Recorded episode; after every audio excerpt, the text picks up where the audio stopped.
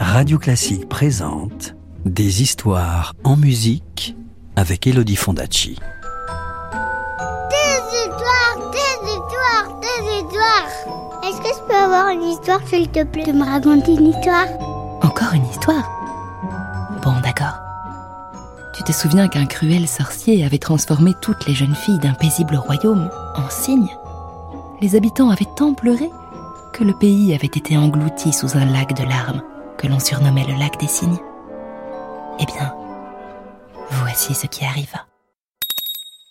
Chapitre 2 Le lac.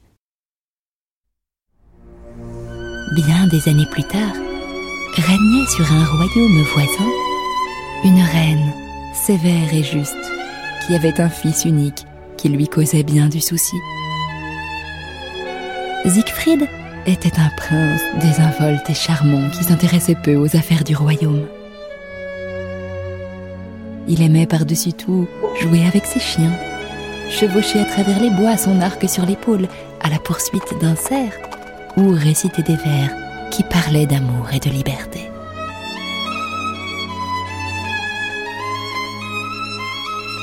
Sa mère se désolait devant tant d'insouciance, même si elle chérissait ce fils un peu trop rêveur.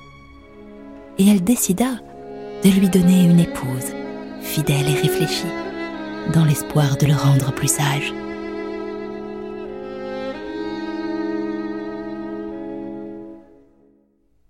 Le jour de ses 21 ans, elle alla trouver Siegfried, qui fêtait son anniversaire avec ses compagnons et était fort occupé à admirer l'arbalète qu'il avait reçue en cadeau.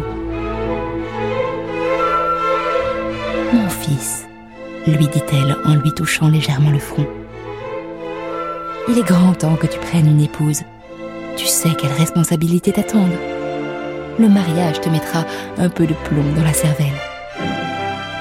Dès demain, nous organiserons un grand bal à la cour et tu pourras choisir celle qui deviendra ta femme.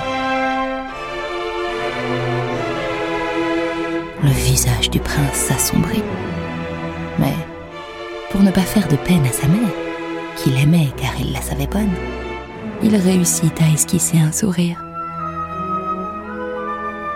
Mais à peine la reine eut-elle le dos tourné qu'il laissa éclater sa consternation. Me marier se désola Siegfried. Mais que ferais-je d'une femme que je n'aime pas? Ses compagnons tentèrent de le réconforter. Ne te tourmente pas. Il te reste une journée de liberté. Profites-en au lieu de te lamenter. Partons plutôt à la chasse. Regarde. Et Siegfried, levant les yeux, aperçut un vol de cygnes sauvages qui survolait le parc du château.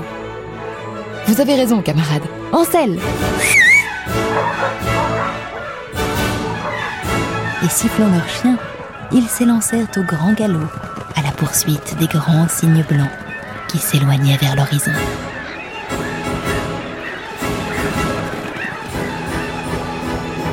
Ils chevauchèrent longtemps, avalant les champs, franchissant les marais, et, arrivant enfin devant une vaste forêt, poussèrent un cri de dépit. Les cygnes avaient disparu sous la frondaison des grands arbres. Les cavaliers s'arrêtèrent net et, contrariés, décidèrent de se séparer pour mieux fouiller les taillis.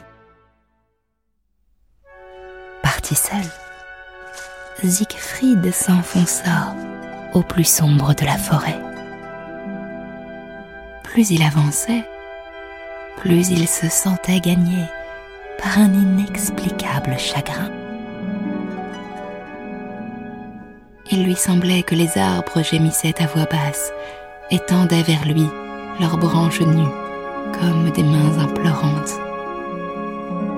Même le chant du vent était un chant de deuil et de douleur.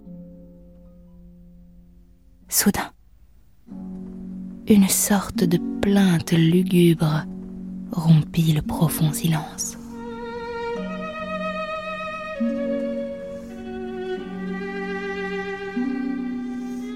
C'était comme un soupir d'une tristesse indescriptible et une profonde mélancolie lui étreignit le cœur.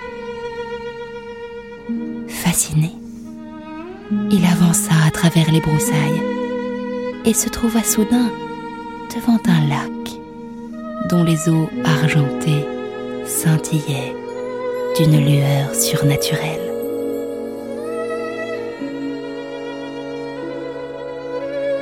Au-dessus du lac noyé de brume, tournoyaient onze cygnes dont le chant était si déchirant qu'il ressemblait à un sanglot.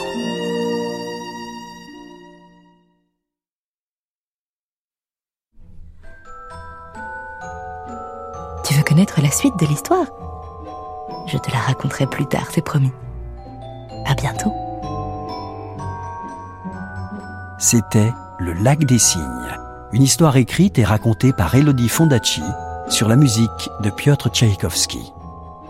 Retrouvez la suite du conte en podcast sur radioclassique.fr. Radio Classique, des histoires en musique.